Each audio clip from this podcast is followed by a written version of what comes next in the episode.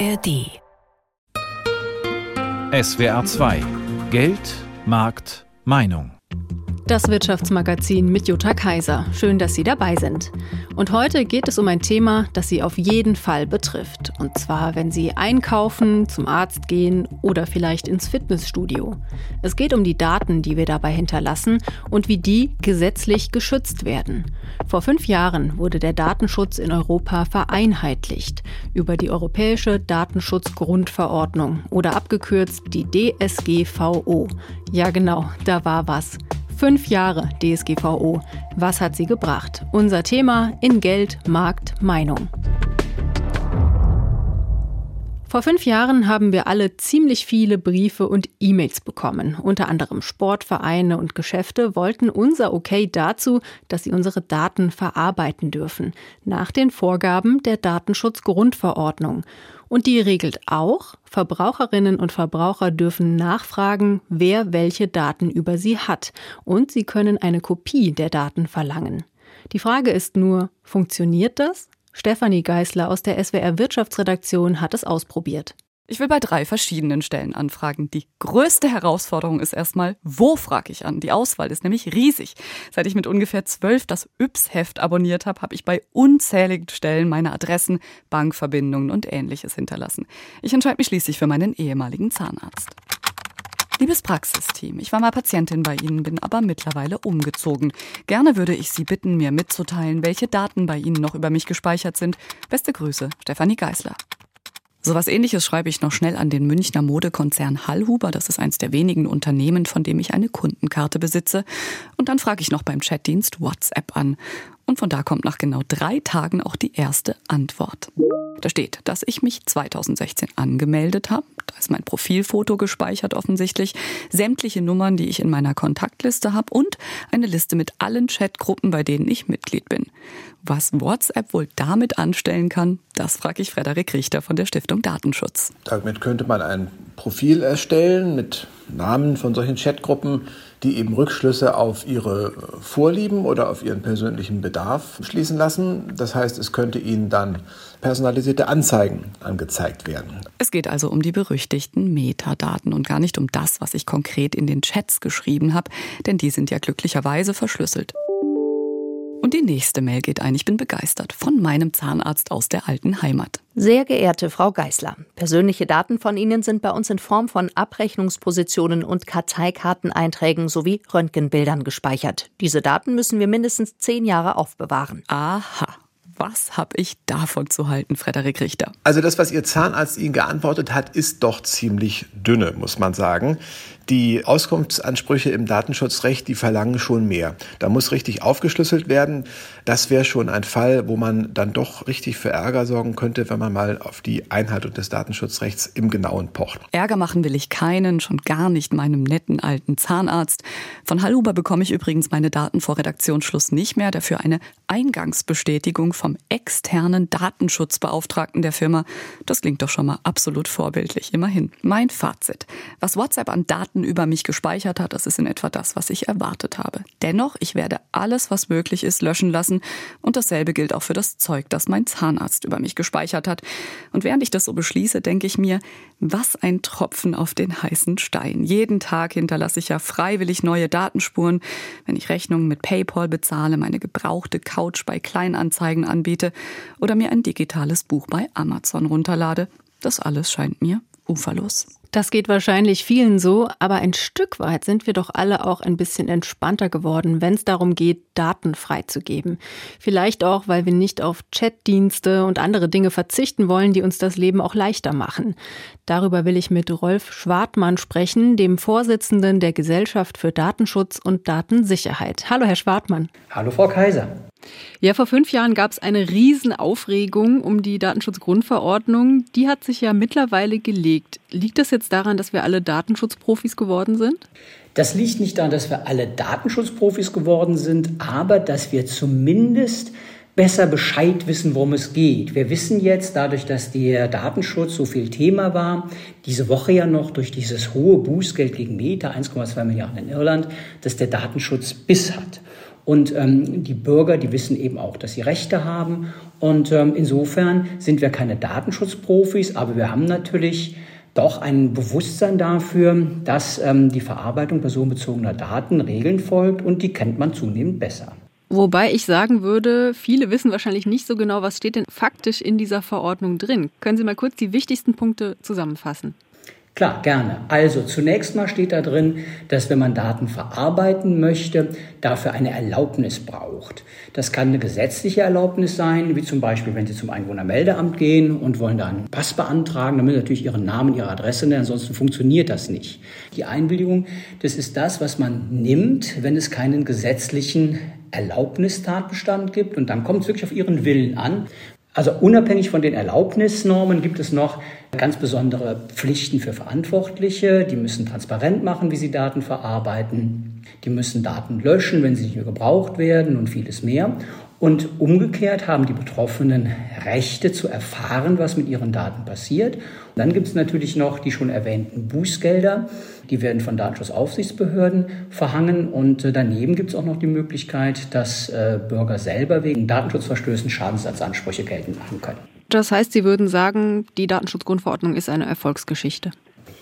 Das würde ich insofern sagen, als wir nach fünf Jahren DSGVO es mit klugen Regeln zu tun haben, die in der Praxis einen Datenschutz mit Biss etabliert haben und dass sich das, was da geregelt ist, auch insofern maßvoll umgesetzt hat, als sich alle mehr oder weniger auch dran halten, da nicht, äh, äh, wenn man sagen, überzureagieren. Und insofern würde ich sagen, ja, gute Regeln, die ähm, sich am Ende des Tages auch gut durchgesetzt haben. Wobei es auch keine gute Sache ohne Haken gibt. Also woran fehlt es noch bei unserem Bewusstsein auch für den Datenschutz zum Beispiel?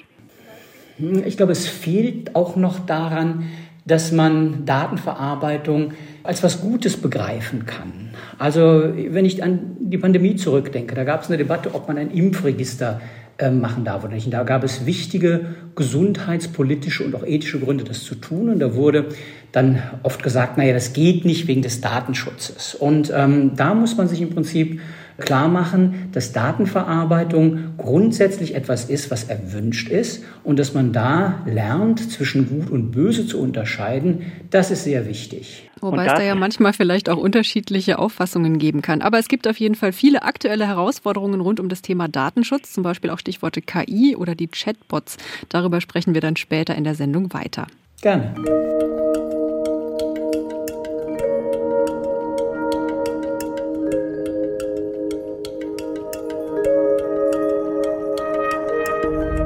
Die Datenschutzgrundverordnung betrifft ja wirklich alle Stellen, an denen personenbezogene Daten anfallen und damit auch viele Vereine. Egal ob Sportvereine, Theatergruppen oder freie Träger von Kitas und viele mehr. Natürlich müssen sie schon seit langem Datenschutzregeln beachten. Das erste deutsche Gesetz dazu wurde Ende der 70er Jahre erlassen. Aber durch das einheitliche europäische Gesetz 2018 wurden viele Ehrenamtliche total verunsichert und teils auch überfordert. Wolfgang Brauer hat Vereine im Schwarzwald gefragt, wie sie mittlerweile klarkommen. Das Büro des Deutschen Roten Kreuzes, Ortsverein Löffingen bei Freiburg. Manfred Lauble zeigt auf mehrere Schränke und Schlüsselkästen, die nur mit der richtigen Zahlenkombination geöffnet werden können. Ich als Kassier komme eben nur an den Schlüssel für den Schrank, wo eben die Unterlagen der Kasse drin sind. Es ist eine Folge der Datenschutzgrundverordnung.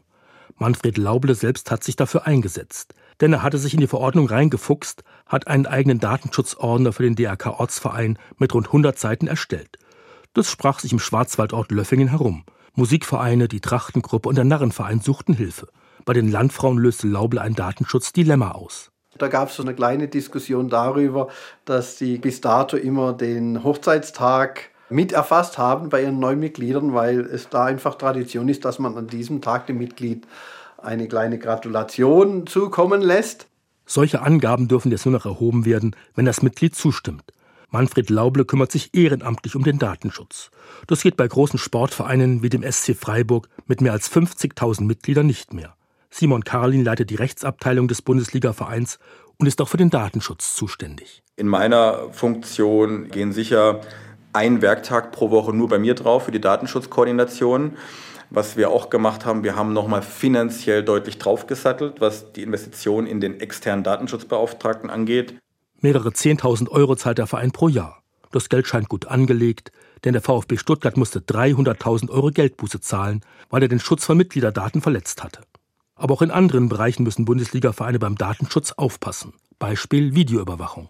Großes Thema, sehr öffentlichkeitsrelevantes Thema auch, wo wir uns lange Zeit mit beschäftigt haben, auch hier beim Sportclub Freiburg.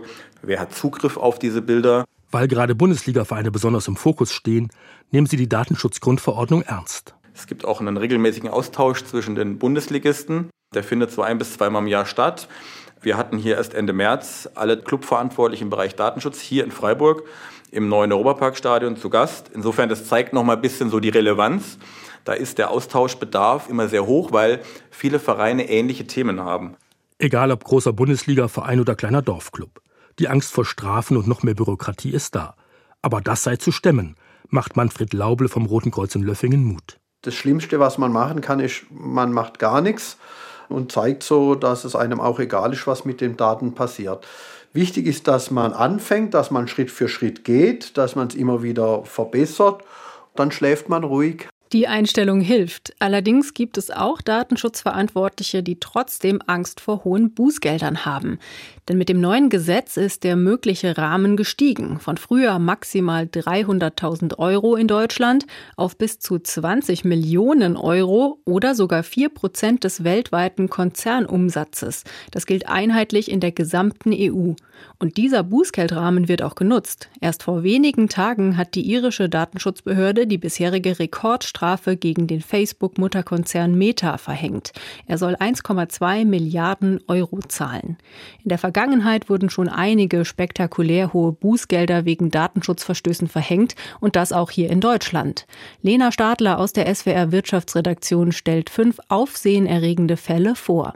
Bespitzelung bei H&M. Führungskräfte der Modekette hatten private Informationen über Mitarbeitende gesammelt und in einer Datenbank gespeichert, darunter Urlaubserlebnisse, Krankheitssymptome oder familiäre Probleme. Außerdem wurde bewertet, wie viel und wie gut die Beschäftigten gearbeitet haben. Bußgeld 35,3 Millionen Euro. Videoüberwachung bei notebooksbilliger.de. Das Unternehmen ließ mindestens zwei Jahre lang seine Beschäftigten filmen, am Arbeitsplatz, im Lager und im Aufenthaltsraum.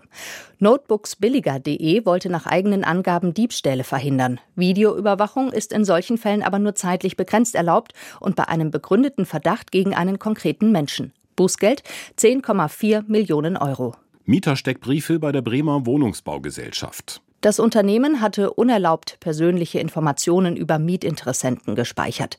Dabei ging es unter anderem um Frisuren und Körpergerüche, aber auch um Daten, die besonders geschützt sind, wie die ethnische Herkunft und der Gesundheitszustand. Bußgeld 1,9 Millionen Euro. Unzulässige Werbung bei der AOK Baden-Württemberg. Die Krankenkasse hatte ein Gewinnspiel veranstaltet und dabei Daten der Teilnehmenden erhoben. Die Betroffenen wurden auch gefragt, ob die AOK ihnen später Werbung schicken darf. Trotzdem kam es zu einer Panne.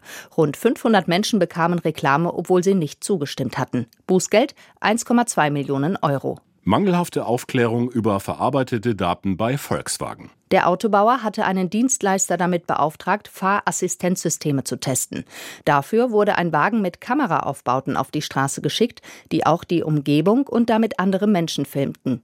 In einer Polizeikontrolle fiel unter anderem auf, an dem Auto fehlten Hinweisschilder. Außerdem lagen vorgeschriebene Informationen nicht vor, darunter wer die Daten verarbeitet, wie lange und wozu. Bußgeld 1,1 Millionen Euro. Ja, da kann es einem schon anders werden, wenn man das alles hört, wegen dem, was da passiert ist. Also ich persönlich fand vor allem die Bespitzelungen richtig heftig.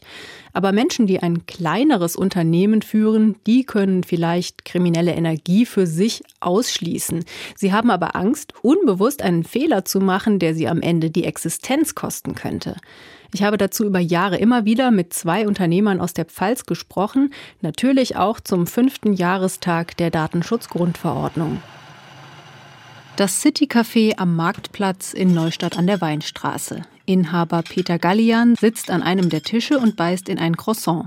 Der Gastronom mit Lockenkopf und markanter Brille wirkt wie ein Mensch, der das Leben genießt.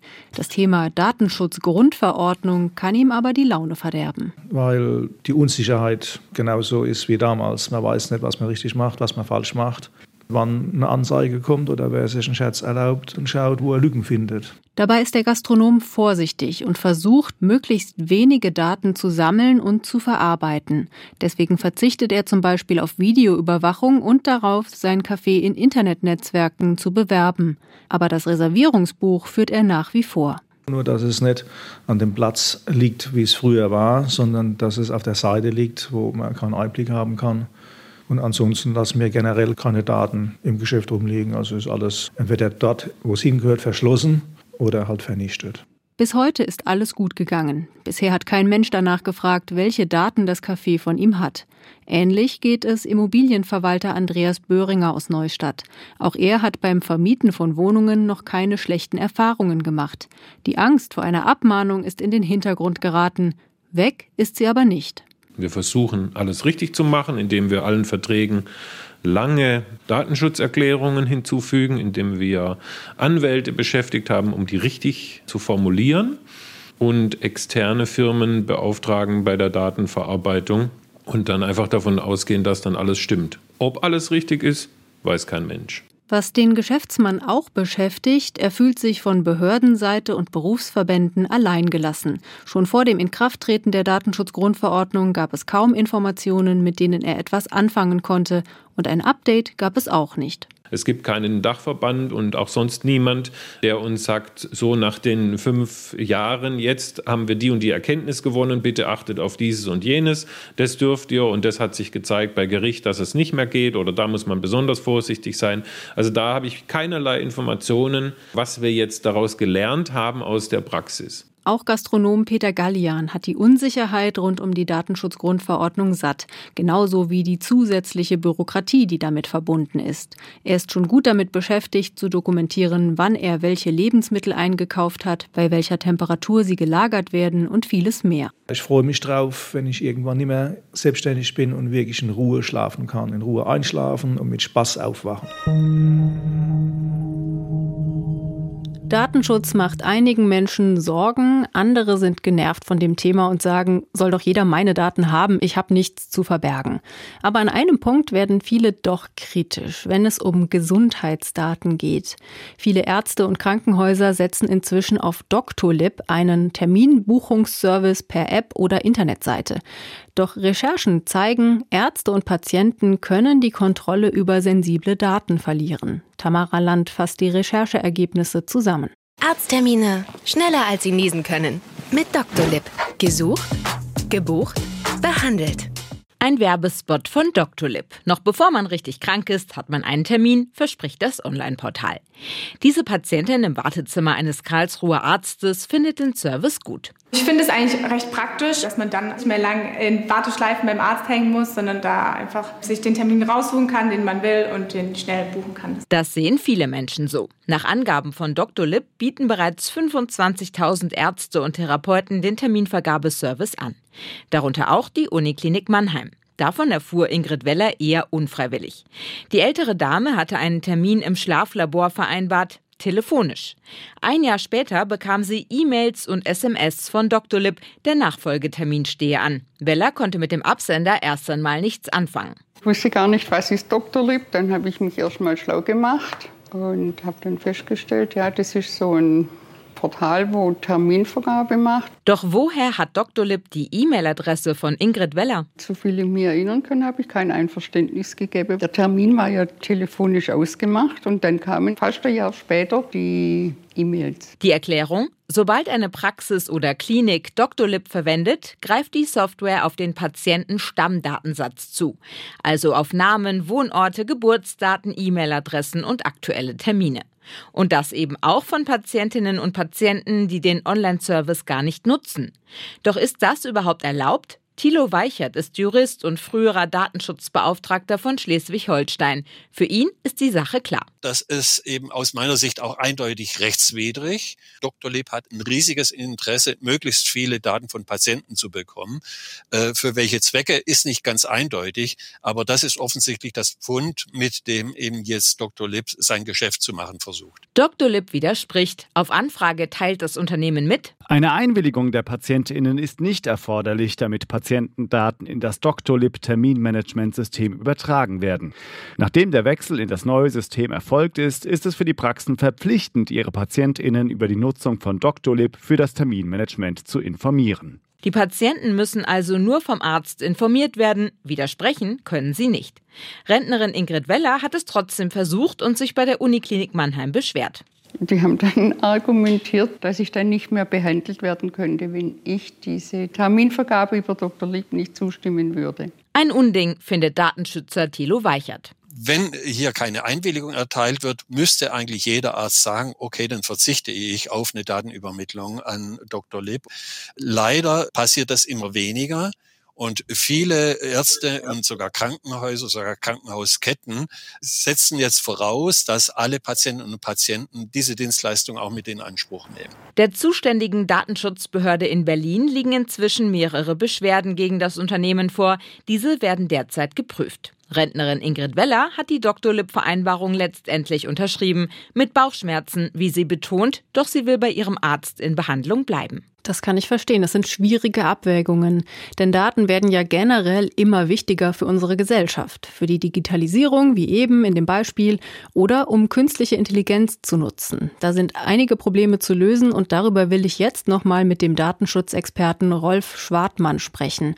Einerseits will das Gesetz, dass möglichst wenig Daten anfallen. Gleichzeitig will unsere Gesellschaft mehr Daten nutzen. Passt das überhaupt zusammen? Ja, das passt zusammen. Nur ich muss aufpassen und dafür sorgen, dass ich eben nicht mehr Daten benutze, als rechtlich erforderlich sind oder die Freigabe des Bürgers ist entscheidend. Wobei das doch total schwierig ist. Also oft gibt es doch nur die Option sozusagen friss oder stirb, sag alles zu oder nichts. Also kann man da nicht auch vielleicht ein bisschen mehr Differenzierung schaffen? Da sprechen Sie einen ganz wesentlichen Punkt an, dass Sie zum Beispiel sagen, ich bin schwerhörig und ich habe Schweißfüße, sowas halt. Das sind zwei Krankheiten. Die Schwerhörigkeit, die ist Ihnen nicht unangenehm. Da möchten Sie die Daten in die Welt bringen, damit jeder davon profitieren kann, was da erforscht wird. Oder aber Sie sagen ja, die Schweißfüße sind mir peinlich. Also die Daten darüber, die möchte man bitte schön nicht preisgeben. Und genau diese Differenzierungsmöglichkeit, die muss ja über sogenannte Tools erzeugt werden. Und dafür gibt es eben auch schon Ansätze, auch in der Wirtschaft das zu tun. Und man braucht das, um am Ende des Tages nicht, wie wir das jetzt haben, immer nur Cookie-Banner wegzudrücken. Ist aber eine hochkomplexe Sache. Ist eine hochkomplexe Sache. Wir reden natürlich auch davon, dass wir in der Digitalisierung mit Unmassen von Daten, die verarbeitet werden, umgehen. Und da muss man eben mit äh, klugen, modernen Mitteln auch der Digitalisierung dagegen gehen. Und diese Eignungsmanagementsysteme, die sind so etwas. Hilft das denn auch bei den Themen künstliche Intelligenz, Chatbots und diesen Dingen? Nee, das ist ein anderes Thema. Ne, da geht es ja nicht nur um den Datenschutz, klar. Dagegen wird auch verstoßen, wenn Daten verarbeitet werden nach intransparenten Regeln. Aber wir haben natürlich auch zum Beispiel andere Probleme im Jugendschutz. Denken Sie an Snapchat. Das ist ein Dienst, der für Kinder angeboten wird und jedes Kind oder auch jeder Erwachsene, der diesen Dienst runterlädt, der bekommt My AI. Das ist ein Bot, und dann können halt Kinder diesen Bot, der ihnen als virtueller Freund vorgestellt wird, zu ihren Sorgen befragen. Und damit greifen sie ganz intensiv in die Psychen von Kindern ein. Wie kann man das einfangen? Also wie kann man das lösen? Sie müssen Sperren erzeugen, dass Jugendliche da drauf kommen. Das ist ein altes Thema, das sie in anderen Bereichen auch haben. Und die DSGVO, die regelt das, aber eben nicht alleine. Das ist halt sehr vielschichtig, so eine Weltmaschine wie äh, eine generative KI die wird eben nicht nur durch ein Rechtsregime behandelt, sondern durch mehrere, das Urheberrecht, das Jugendschutzrecht, das Recht zum Schutz der Meinungsfreiheit und viele mehr. Das ist alles sehr schwierig. Also wie optimistisch oder pessimistisch sind Sie denn, dass das gelingt? Das ist ja ein Riesenbrett, was da gebohrt werden muss. Ja, also eine Sache, glaube ich, ist ganz wichtig. Bots wie ChatGPT, die auf das Weltwissen zugreifen und nach nicht äh, beherrschbaren Regeln funktionieren, mit denen muss man sehr aufpassen. Aber es gibt natürlich auch die Möglichkeit, dass man Bots baut, deren Datenbasis beherrschbar ist. Da wird dann zum Beispiel in einen Datenpool ein Bestand von Daten eingespeist, von dem man weiß, dass er drin ist und auch nicht mehr. Und der ist dann auch legal und darf man benutzen. Zum Beispiel ist es in der Stadt Heidelberg so, dass Sie da eine künstliche Intelligenz, die, wenn man so will, verantwortbar ist, beherrscht wird, auch von der Stadt fragen können, was Sie alles brauchen, wenn Sie einen Behördengang erledigen wollen und dann beantwortet er Ihnen das. Und da muss die Reise hingehen, dass man eben einfach die gute künstliche Intelligenz gegen die gefährliche stellt. Da muss auch die Politik äh, intensiv dran arbeiten, ja, der Wirtschaft Rahmenbedingungen zu geben, dass man eben einfach auch bei dieser ganzen Datenverarbeitung wettbewerbsfähig bleibt als Europa. Und das ist die große Herausforderung. Und ich glaube, wenn sich alle anstrengen, dann wird das auch klappen. Aber das ist ein riesen, riesen Weg, der beherztes, kluges Handeln verlangt. Auf jeden Fall sind wir gespannt, wie das weitergeht. Rolf Schwartmann war das. Er ist Vorsitzender der Gesellschaft für Datenschutz und Datensicherheit. Vielen Dank. Sehr gerne. Und damit sind wir beim Fazit angekommen. Fünf Jahre DSGVO. Was hat sie gebracht? Ich sage, ein deutlich höheres Bewusstsein für Datenschutz. Und Verstöße gegen das Gesetz können hart bestraft werden. Das ist gut, aber wir stehen auch noch vor Herausforderungen. Für die Zukunft müssen wir schauen, wie wir Daten noch intensiver nutzen können als bisher und trotzdem erreichen, dass jeder Einzelne auch bestimmte private Daten ganz für sich behalten kann. Das war Geldmarkt Meinung. Toll, dass Sie zugehört haben. Ich bin Jutta Kaiser und wünsche Ihnen noch einen schönen Tag.